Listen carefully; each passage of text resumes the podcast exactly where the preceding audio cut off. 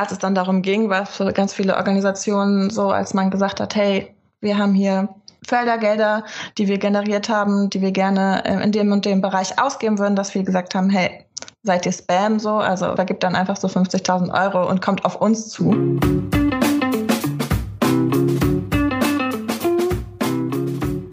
Ja, willkommen zu einer neuen Folge vom Feld ins Regal dem Podcast, in dem es um alle Themen rund um Nachhaltigkeit in globalen Lieferketten geht. Wir haben uns jetzt häufig auch schon über Kaffee und Kakao unterhalten. Kautschuk und Kosmetikprodukte waren auch schon dran. Aber darüber wollen wir heute mal nicht sprechen. Genau, wie Tia schon sagte, Kaffee und Kakao hatten wir ja schon. Und auch dieses Mal geht es wieder um ein Getränk oder um Getränke, und zwar Limonaden. Denn ob man es glaubt oder nicht, die können auch schon ganz schön international sein. Da kommt dann die Maracuja vielleicht aus Sri Lanka und die Limette aus Mexiko. ja, und ähm, wie kann eigentlich so eine faire Limonadenwelt aussehen? Das genau wollen wir heute mit Hannah von Lemonade besprechen. Sie ist jetzt seit dreieinhalb Jahren dabei und sie ist jetzt seit dreieinhalb Jahren dort Projektkoordinatorin. Erstmal schön, dass du da bist, Hanna. Und Thilo hat ja auch schon gerade beschrieben, wo kommen denn eure Zutaten her für die Produkte? Ja, hi. Ähm, danke für die Einladung. Ja, also das ist sehr komplex mittlerweile. Also auch wenn unsere Produkte viel einfacher vielleicht sind, als man das aus den gängigen Limonaden kennt, nämlich äh, Direktsaft, Wasser und dann in den meisten Fällen noch Süßungsmitteln, haben wir auch eine mittlerweile schon komplexe Lieferkette, die sich ja auf über 30 unterschiedliche Bezugsquellen konzentriert. Und insgesamt würde ich da direkt die Brücke zu meiner Arbeit schlagen. Also haben wir ähm, sieben Länder, die ähm, wir als Hauptbezugsländer identifiziert haben. Also wo quasi acht äh, Limonaden und Eistees als Hauptsorten bekannt durch die Marken Limited and Charity und da quasi die Hauptbezugsquellen konzentrieren sich auf aktuell sieben Länder in Ländern des globalen Südens aktuell, genau. Mhm. Was, ist, was sind das für Länder? Also beziehungsweise was sind das auch für Zutaten, die in solchen Limonaden drin sind? Also ich meine, ich habe ja jetzt gerade mit Maracuja und mhm. Limette schon, glaube ich, zwei, zwei vorweggenommen. was ist da noch so dabei? Ja, genau. Also Limonaden, die wir führen, sind, wie du schon sagtest, eben die Limette aus Mexiko, aus Sri Lanka, die Maracuja und ähm, ja, was vielleicht auch noch bekannt ist, ist eben Blutorange. Die kommt in diesem Fall aus Italien, also dann doch äh, ein bisschen näher dran. Und dann haben wir in den Eistees haben wir Mate-Tee, vor allem schwarze Tees und Grüntees. Also die Eistees werden halt direkt aufgebrüht und die Tee für die Eistees, die wir nutzen, kommen hauptsächlich aus Sri Lanka. Also auch da schließt sich der Kreis wieder zur Maracuja. Genau. Und was vielleicht noch bekannt ist, ist die Ingwer. Die kommt in diesem Fall dann aus Thailand. Mhm. Und ähm, ihr habt jetzt Limonaden und Tees im Sortiment. Wie passt das zusammen? Also wie ist das gekommen? Ist das einfach so organisch gewachsen? Ja, also es ist ähm, über die Jahre gewachsen. Wir haben angefangen mit den Limonaden, aber auch mit den Eistees. Und ja, vor zehn Jahren war das irgendwie noch so eine verrückte Idee, die die Gründer hatten, zu sagen, wir wollen halt wirklich eben hochwertige Biozutaten und fair gehandelte Zutaten verwenden. Und ähm, Mehr halt nicht, also kein Schnickschnack. Und auch wenn es um Tee geht, dass man eben keine, keine Pulver oder angerührte Teepulver verwendet, sondern eben herauszufinden, wie können wir Tee einfach aufbrühen und ihn dann einfach noch mit, mit einem frischen Spritzer Zitrone zum Beispiel angereichert und Süßungsmitteln verkaufen. Und äh, das war total verrückt damals und war noch lange auf der Suche eben auch nach einer Partei, die auch bereit ist, das zu probieren. Also weil es die Technik dafür noch gar gar nicht gab. Und im Endeffekt sind die Getränke, ja, und das ist halt wichtig für meine Arbeit, waren gar nicht so primär das Hauptziel, ähm, Getränke zu produzieren, sondern der Gedanke war vielmehr eben ein System zu entwickeln, um Spenden zu generieren. Also es hätte auch ein T-Shirt sein können. Und es ging halt viel mehr darum, eben im Kontext von äh, globalen Lieferketten ähm, ein Produkt zu generieren, was ein System schafft, ein sich selbst tragendes System, was dafür sorgt, dass Spendengelder zurückgeführt werden können in die Länder, aus denen die Rohwaren stammen. Einfach aus dem Gedanken heraus, dass man da dann eben die Menschen, die dann bei unserem Fall eben die VertrieblerInnen vor allem oder auch das ganze Team bei Lemonade ein Interesse daran haben zu wissen, was mit den Geldern passiert und da eben ein über den fairen Handel hinaus ein System geschaffen wird, ja, was eben fairer ist als nur Fairtrade und eben im globalen Weltwirtschaftssystem nochmal wieder etwas zurückgibt. Und ähm, welches war das erste Land, in dem ihr dann aktiv wurdet? Äh, das war tatsächlich dann auch Sri Lanka und das ist auch der Tatsache einfach geschuldet, dass einer unserer Gründer, Paul, dort eben sehr viel Zeit seines äh, Lebens verbracht hat, da seinen Abschluss gemacht hat und dort auch direkt im Anschluss nach seinem Studium für die GEZ ja, nach Sri Lanka gegangen ist und dort auch seine ersten Erfahrungen im Bereich der Entwicklungszusammenarbeit gemacht hat und da eben auch ein großes Netzwerk hatte. Und da dann ähm, auch das erste Projekt eben, mit dem der Verein zusammengearbeitet hat, ähm, herstammt oder auch immer noch basiert ist und da einfach ein großes Netzwerk hatte und auch immer noch hat ähm, und ein Großteil der Rohwaren eben auch aus Sri Lanka kommt. Und daher war das ist so das, das Ursprungsland, also wo wir so ja die längste Beziehung pflegen. Mhm. Und ihr unterscheidet ja zwischen GmbH und Verein. Mhm. Wie teilt sich denn die Arbeit da auf? Genau, also die GmbH wurde 2009 gegründet und der Verein wurde direkt das Jahr darauf gegründet. Aber das ist auch einfach so der Tatsache geschuldet, dass man überlegt hat, wie kann man am besten eben dafür sorgen, dass die Spendengelder da ankommen, wo sie ankommen sollen. Und ähm, wenn man als GmbH Spenden weiterleitet, wird es immer besteuert. Und da war eben einfach vor zehn Jahren so der Gedanke, dass es das beste Modell ist, um diese Spendengelder weiterleiten zu können das war einfach so der Rat, den sie dann damals bekommen haben. Würde es bessere Modelle dafür geben für Social Businesses? Das ist auch nochmal ein riesiges Thema.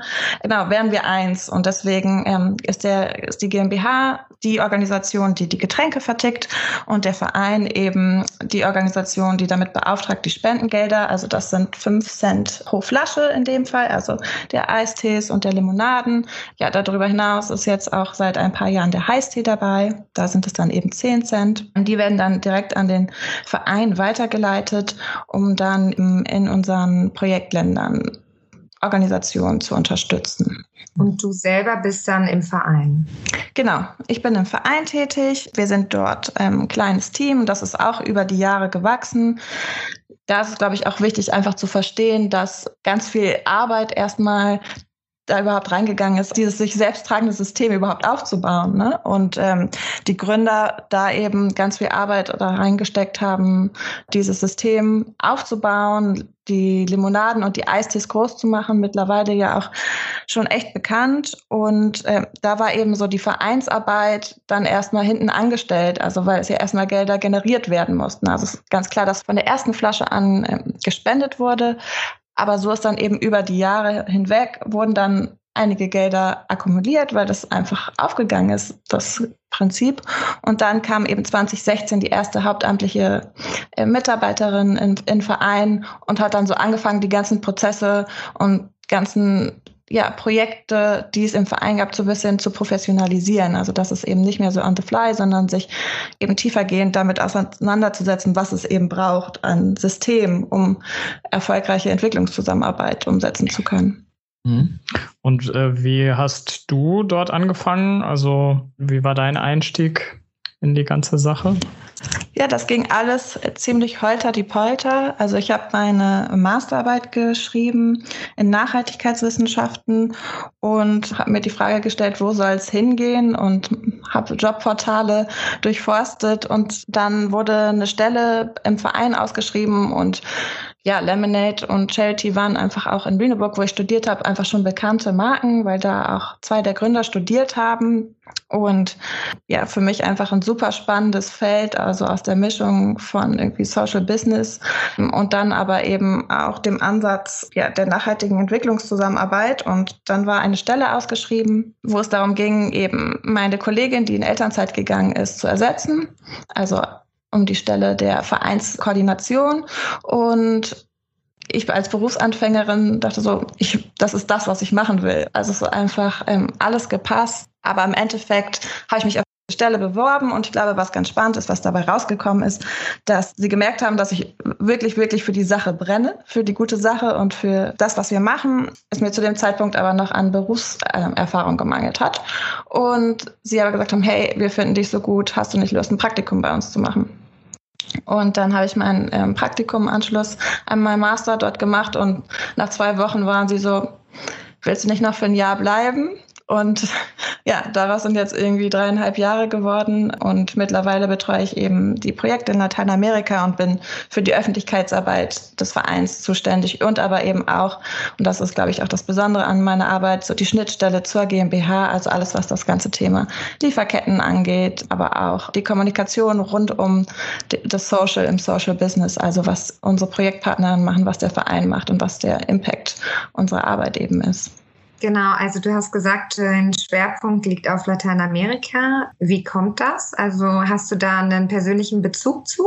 Genau, das ist auch der Tatsache einfach geschuldet, dass ich während meines Studiums mehrere Semester in Südamerika verbracht habe, also in Chile und in Peru und über die Zeit Spanisch gelernt habe und da einfach natürlich leider jetzt kein Bezugsland in der Region ist. Also das wäre natürlich äh, für mich ein Wunsch, dass wir irgendwann in Peru wären zum Beispiel.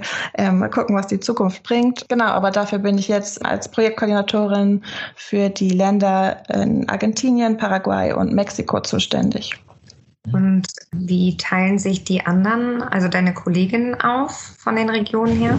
Genau, also dadurch, dass wir gerade noch so ein kleines Team sind, wir sind jetzt seit Ende 2019 zu dritt, lässt sich das so ganz gut aufteilen. Also wir sind in sieben Ländern aktiv, einmal eben in Lateinamerika, in Afrika und in Asien. Und meine beiden Kolleginnen sind dann eben jeweils für diese beiden Regionen zuständig. Also wir haben alle irgendwie Projektbezug. Seid ihr denn dann oft vor Ort? Also durftest du zum Beispiel direkt, als du dein Praktikum angefangen hast, ab nach Lateinamerika oder wie läuft das bei euch? Ja, also ich glaube, da gibt es auch keine Regel. Also jetzt erstmal sowieso Corona-bedingt ist sowieso alles anders. Also ich war jetzt das letzte Mal Anfang des Jahres äh, in Sri Lanka und tatsächlich war mein erster fester Arbeitstag als Berufsanfängerin saß ich in Mexiko um, und habe mich mit unseren AgavenfarmerInnen getroffen das war so ähm, mein Berufseinstieg. Also dadurch, dass wir so klein waren und so viel zu tun gab in den, in den ersten Jahren, also immer, immer noch super viel zu tun, aber wir so krass gewachsen sind, also in 2017, im Jahr, als ich gekommen bin, sind wir von sieben aktiven Projekten auf über 25 Projekte gewachsen.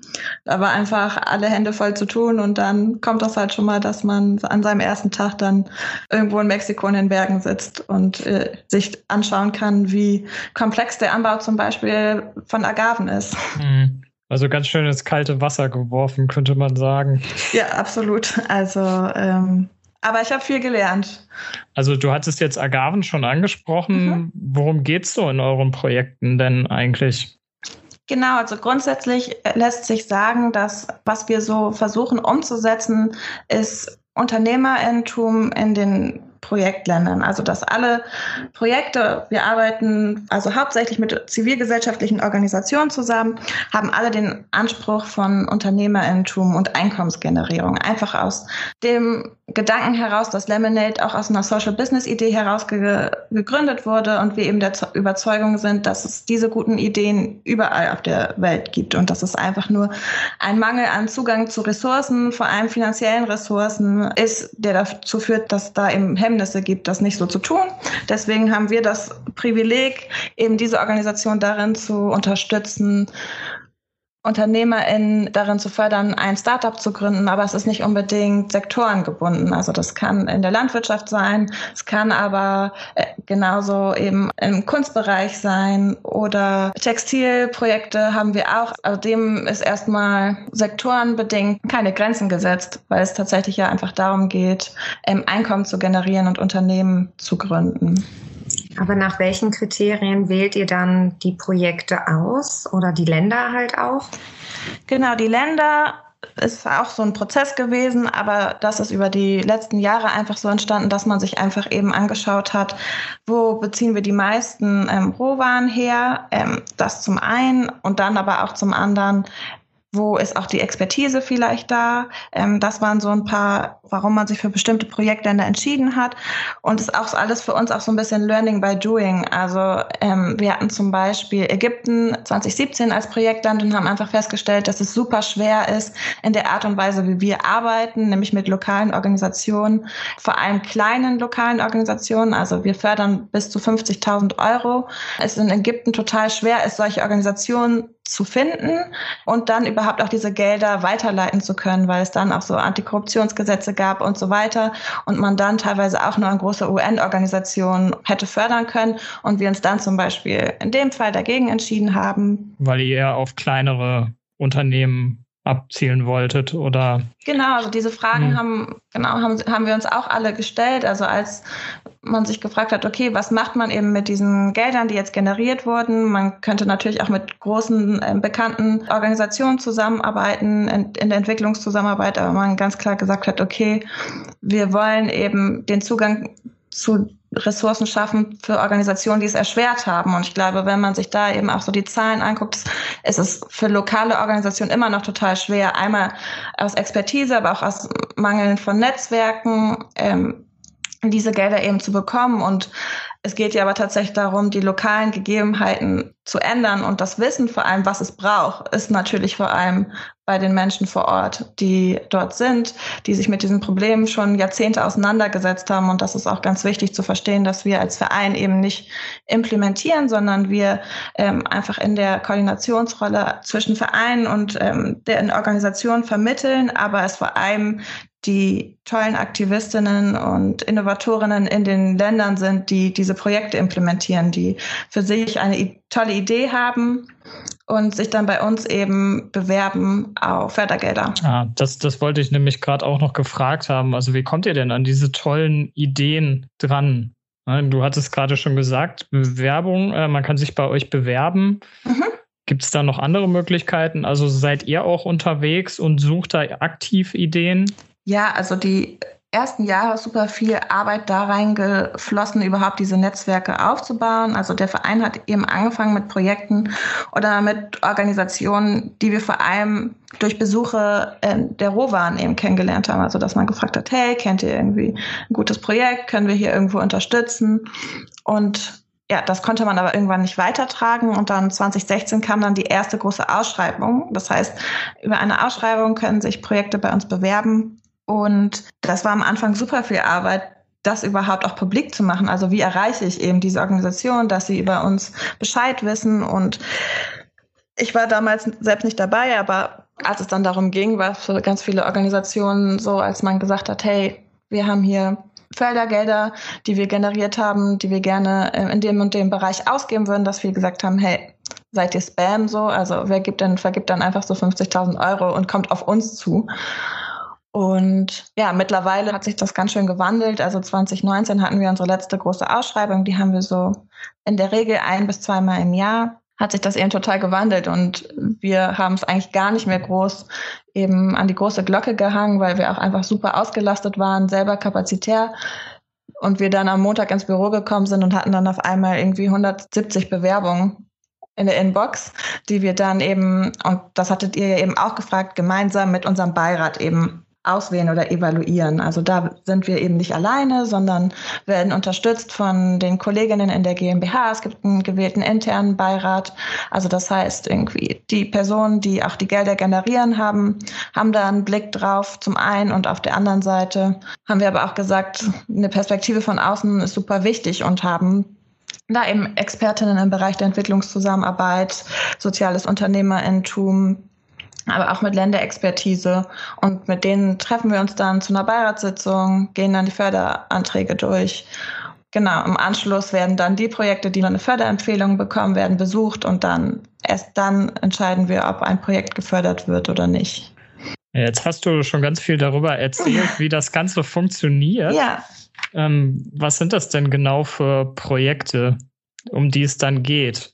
Also kannst du vielleicht mal ein Beispiel dafür nennen? Das würde mich interessieren. Genau, also ich glaube, da ähm, gibt es wirklich auch super große Unterschiede in den Projekten. Also es gibt Projekte, die ganz klein sind ähm, und wir für sie auch der wichtigste Geber sind. Und dann gibt es äh, Organisationen, die ganz viel Erfahrung auch darin haben im Fundraising und wir auch ganz viel von denen lernen können.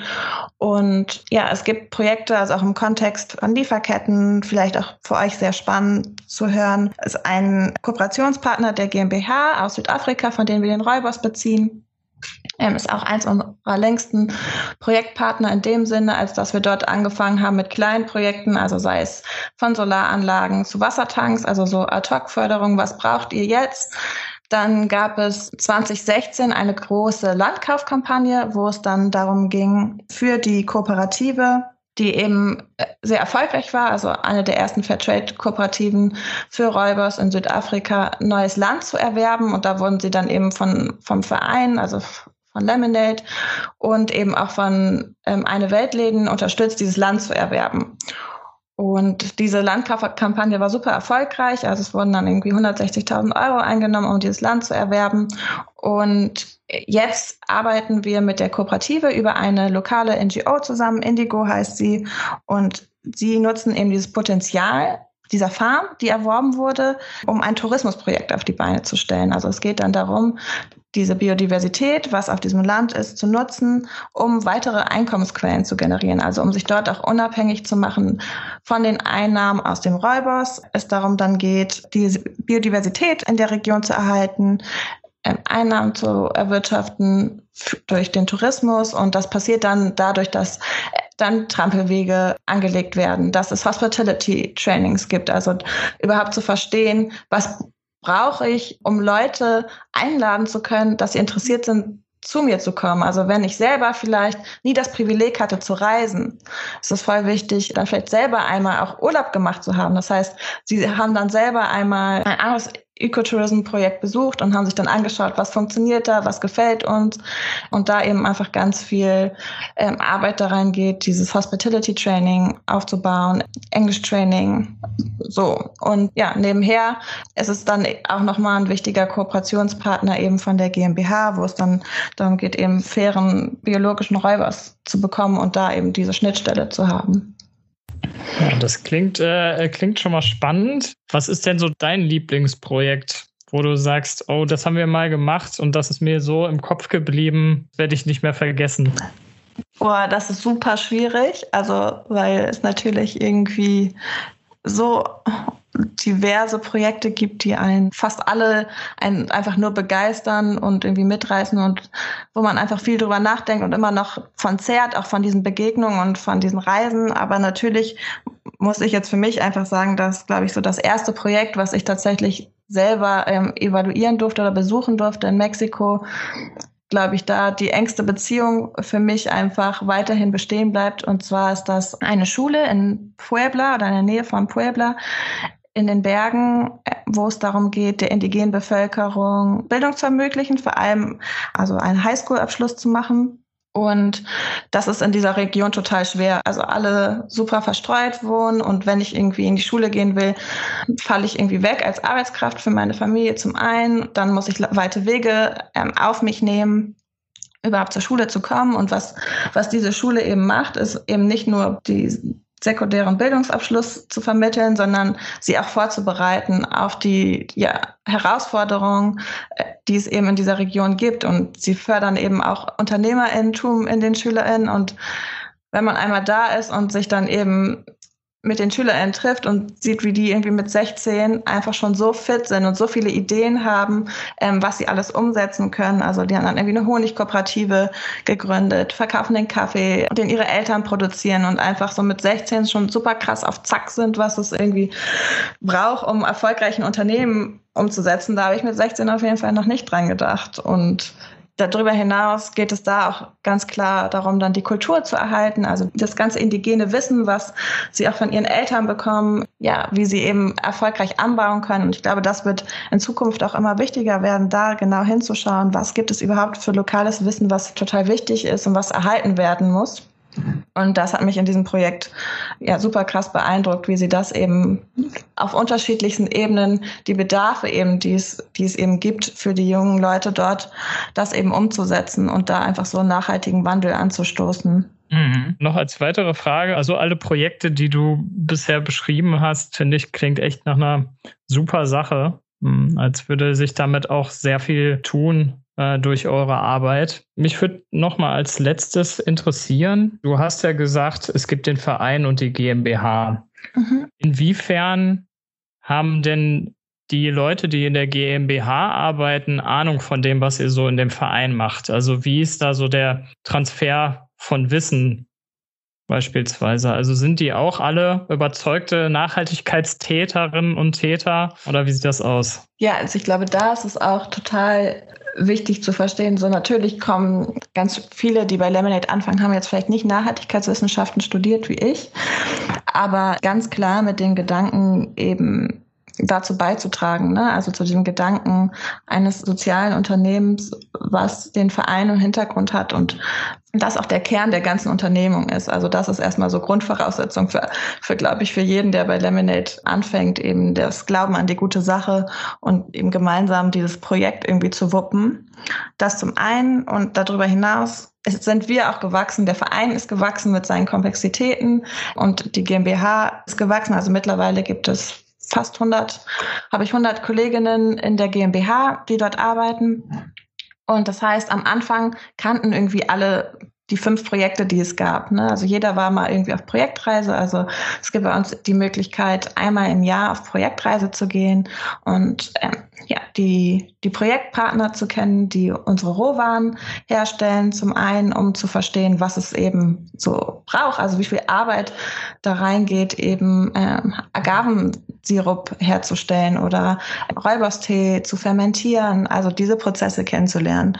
Und ähm, dann haben wir in diesen Projektreisen auch immer die Möglichkeit, eben die Projektpartner des Vereins kennenzulernen und das war am Anfang, kannten die 30 Leute, die dort gearbeitet haben. Und am Anfang war es ja noch weniger, kannte jeder so die fünf Projekte. Und das ist natürlich in den letzten Jahren auch immer mehr zu einer Herausforderung geworden, eben ja da so den Spagat zwischen einem komplexer werdenden Verein, den Komplexitäten in der Entwicklungszusammenarbeit. Also jedes Projekt, mit dem wir zusammenarbeiten, ist natürlich in einen super diversen Kontext eingebettet, warum bestimmte Bevölkerungsgruppen benachteiligt, warum es erschwerten Zugang zu Ressourcen gibt. Und da geht auch einfach ganz viel Arbeit von uns eben rein, auf diesen Projektreisen unsere Kolleginnen mitzunehmen und ihnen zu zeigen, was es bedeutet, in diesen Kontexten zu arbeiten und vielleicht noch unsicheren Kontexten, wie, wie sie vom Klimawandel betroffen sind. Und da ähm, ist natürlich dann jedes Jahr auch ein großer, ja, großer Run auf die Plätze, die dann eben auf eine Projektreise mit uns fahren können. Und das ähm, mache ich eben auch zusammen mit meinen Kolleginnen zusammen, diese, diese Projektreisen in eben die Anbauländer und gleichzeitig eben auch die Projektländer der GmbH. Und ja, das ist so unser Anspruch auch, dass jeder unserer Kolleginnen, jeder der VertrieblerInnen, egal wo sie sind, auch wirklich ja wahrheitsgemäß über unsere Projektarbeit eben berichten können und es sagen können, dass es halt irgendwie nicht immer so einfach ist. Also dass es eben nicht damit getan ist zu sagen, ich spende eine Mahlzeit, sondern dass es vielmehr auch darum geht, Institutionen aufzubauen, Organisationen aufzubauen und ähm, da eben auch Freiräume zu schaffen, diese Projekte umzusetzen. Und ähm, ja, ich glaube, sind wir auf einem guten Weg. Aber das äh, birgt auf jeden Fall natürlich auch Herausforderungen, weil ich mir natürlich immer wünschen würde, dass diese ganzen Komplexitäten immer berichtet werden. Aber es ist natürlich nicht möglich, wenn ich ein Verkaufsgespräch von irgendwie fünf Minuten habe und sagen kann, hey, könnt ihr unsere Limo hier bei euch im Supermarkt listen? Mhm. Also ähm, dem Anspruch muss man sich auch bewusst werden. Aber wie entscheidet ihr dann, ob ein Projekt dann abgeschlossen ist oder nicht in den Ländern? Also ich kann mir vorstellen, dass es ja dann auch irgendwie immer neue Dinge gibt, die man da umsetzen kann und weitermachen kann. Wie geht denn ihr da vor? Ja, total. Also ja, und da sind wir auch, also sind wir auch noch mittendrin in der Reise. Also ich glaube, es gibt da auch keine, keine absolute Antwort, aber Ich glaube, was da auch wichtig zu verstehen ist, dass wir da auch gelernt haben, also zu sagen, ähm, dass ganz klar erstmal eine Projektförderzeitraum festgelegt wird, also dass es nicht mehr so auf einer Case-to-Case-Basis jedes Jahr wird neu entschieden, sondern dass es dann auch so eine Planungssicherheit gibt, zu sagen, okay, wir fördern euch jetzt für die nächsten drei Jahre und das soll in diesen drei Jahren passieren. Also das soll dann in diesen drei Jahren umgesetzt werden. Und da ist dann aber auch natürlich wieder super wichtig zu verstehen, dass sich selbst unsere erfolgreichsten Projektpartner super, es super geschafft haben, zwei Jahre lang junge angehende Landwirtinnen zu inspirieren und zu motiviert dabei zu bleiben, eben über den Selbstanbau hinaus Landwirtschaft zu betreiben. Und dann ist irgendwie, kommt die größte Dürreperiode und alles, was sie irgendwie in den letzten zwei Jahren irgendwie aufgebaut haben, ist dann irgendwie passé und dann da auch die Offenheit zu haben, zu sagen, okay, dann braucht es vielleicht nochmal wieder einen weiteren Anlauf, um weiter motivieren zu können und dass dann ein Projekt vielleicht nicht das Outcome hatte, was es vielleicht am Anfang gesagt hat, ähm, was es haben wird, nämlich vielleicht das Einkommen so zu verbessern, dass 25 Landwirtinnen ja, unabhängig sind von dem Projekt, sondern diese Landwirtinnen überhaupt auszubilden und auch am Ende überhaupt dieses Wissen zu haben, okay, was braucht es denn vielleicht, um uns unabhängiger von Dürren zu machen zu können? Also wie können wir bessere Bewässerungsmethoden anwenden und so weiter? Also es ist ja auch immer ein Lernprozess, der da stattfindet. Und da sind wir jetzt auch gerade an dem Punkt, dass viele unserer Projekte eben ausgelaufen sind und es jetzt eben ganz klar darum geht, neue Förderungen eben auszusprechen. Und da geht es dann aber ganz klar auch darum zu schauen, was wurde erreicht, was ist zum Beispiel, wenn wir weiter fördern, dann muss ganz klar etwas anders sein, als es vorher sein kann. Also es kann nicht einfach nur eine ja, einfache Wiederholung sein, sondern es muss dann eine andere Projektgruppe sein, mit der dieses Projekt durchgeführt wird oder andere Themen, die implementiert werden. Also es muss schon immer eine ganz klare Abgrenzung eben stattfinden. Und ich glaube, dann müssen wir auch wieder in drei Jahren schauen, wo stehen wir da und es hat auch so ein bisschen ja auch was mit PartnerInnenwahl zu tun. Also natürlich Organisationen, die wir investiert haben und mit denen wir super zusammenarbeiten, möchten wir natürlich auch nicht verlieren. Und wenn sie solche tollen Innovatoren sind, haben sie natürlich auch immer super tolle Ideen, was man irgendwie weiter machen kann. Deswegen ist da natürlich endlos Potenzial, eben weiter zusammenzuarbeiten. Ja, ja, ich kann mir vorstellen, dass man dann äh, eine ganz schöne Flut auch an Ideen hat, auf, also beidseitig, ne? von euch und auch von den, von den lokalen Menschen eben vor Ort. Ne? Ähm, ja, ich würde sagen, wir kommen Richtung Ende. Hanna, vielen lieben Dank äh, für den Einblick in die Arbeit eures Vereins und der GmbH von Lemonade bzw. Charity. Und ähm, ja, ich glaube, das ist für uns und die ganzen Hörerinnen und Hörer sehr spannend äh, zu sehen, wie es funktionieren kann, äh, jemanden in den lokalen Produzentenländern eben zur Selbsthilfe zu unterstützen. Also vielen lieben Dank, dass du da warst. Ja, vielen Dank für die Einladung. Und ähm, wenn euch die Folge gefallen hat, schaltet gern beim nächsten Mal wieder ein.